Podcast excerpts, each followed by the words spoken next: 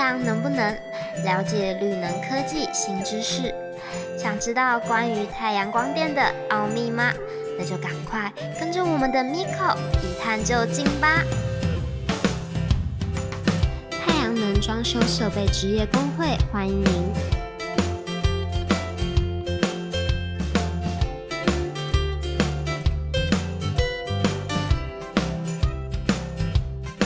Hello，大家好，欢迎收听《太阳能不能》，我是主持人 Miko。上一集呢，我们非常非常的荣幸访问到绿能推手，也就是我们国立高雄师范大学吴连赏校长。知道他呢非常用心的打造创能节能的学术殿堂。那我们今天呢要来跟大家聊些什么话题呢？碳关税，我相信最近大家应该时常听到这个名词，对不对？哦，这究竟是什么呢？我们在国际间呐，除了企业推动 R E 一百近零排放之外呢，其实各国之间呢也如火如荼的进行喽。在我们十月三十一号到十一月十二号，为期十二天哦，才刚在苏格兰举办完。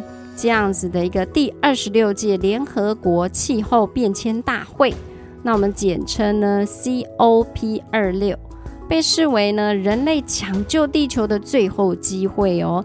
参加的国家呢有一百九十七个国家呢，在谈判桌上呢就定定了这一个所谓的减排目标。那我们在 COP 呢，其实这个会议呢是世界上最重要的年度气候会议啊。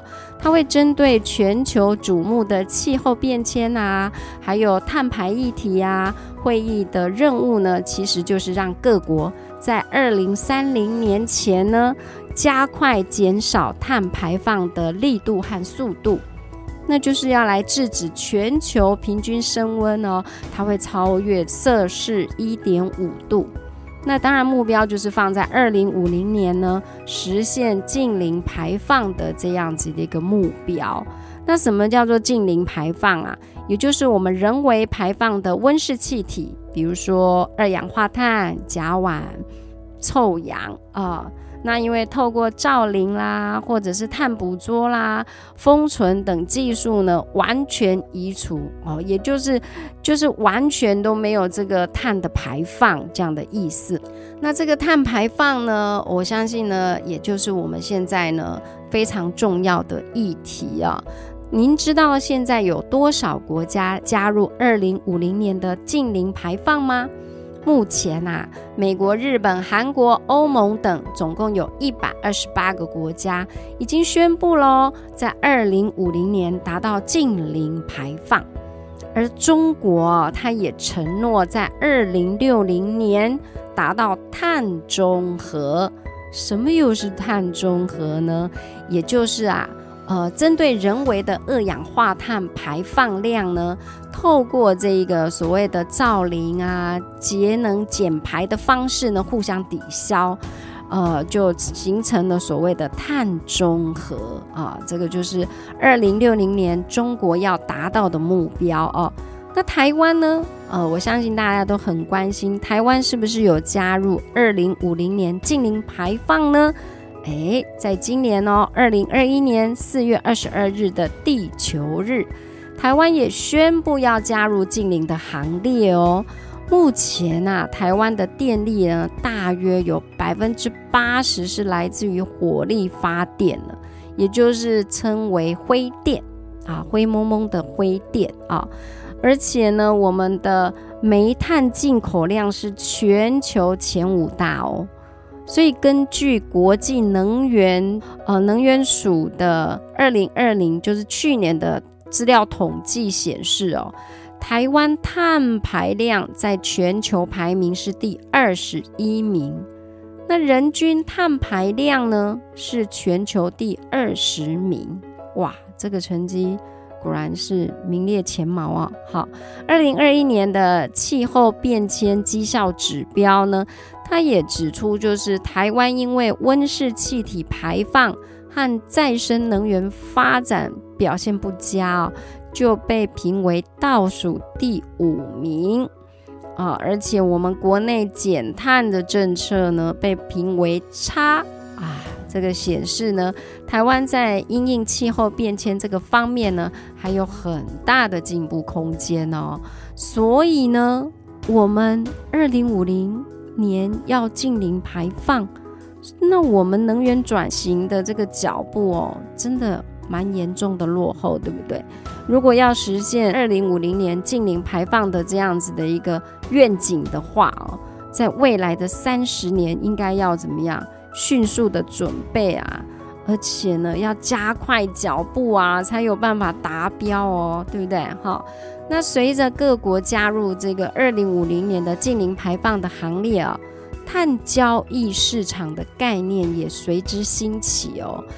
嗯，就我们比方啊，以绿电发展很成熟的欧盟为例，你知道欧盟哦，它宣布哦，在二零二三年要课征碳关税，哇，就是根据进口产品的碳排量多寡再加征税负哦，而且预计在二零二六年全面实施，也就是五年后。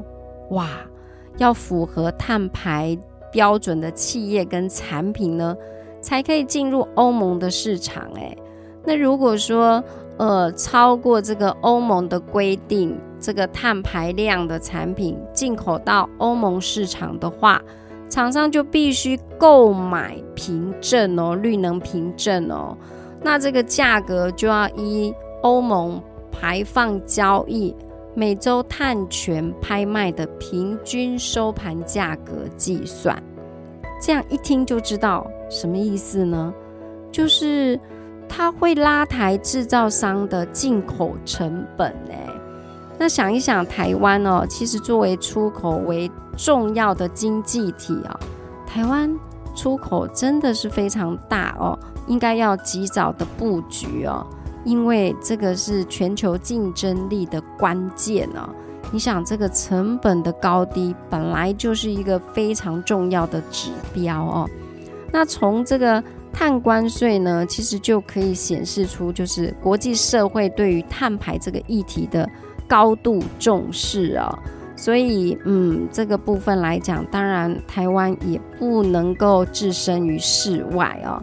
所以呢，既然呢这个碳排的问题呢是很重要的课题，那呢，嗯，企业这个部分来讲，就是更应该要好好的去转型啊，避免被淘汰啊，这个是很重要的哦。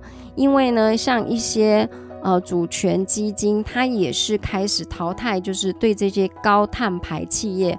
或者相关产业的投资哦，所以你看，连资金这个部分来讲，都开始重视这一块哦。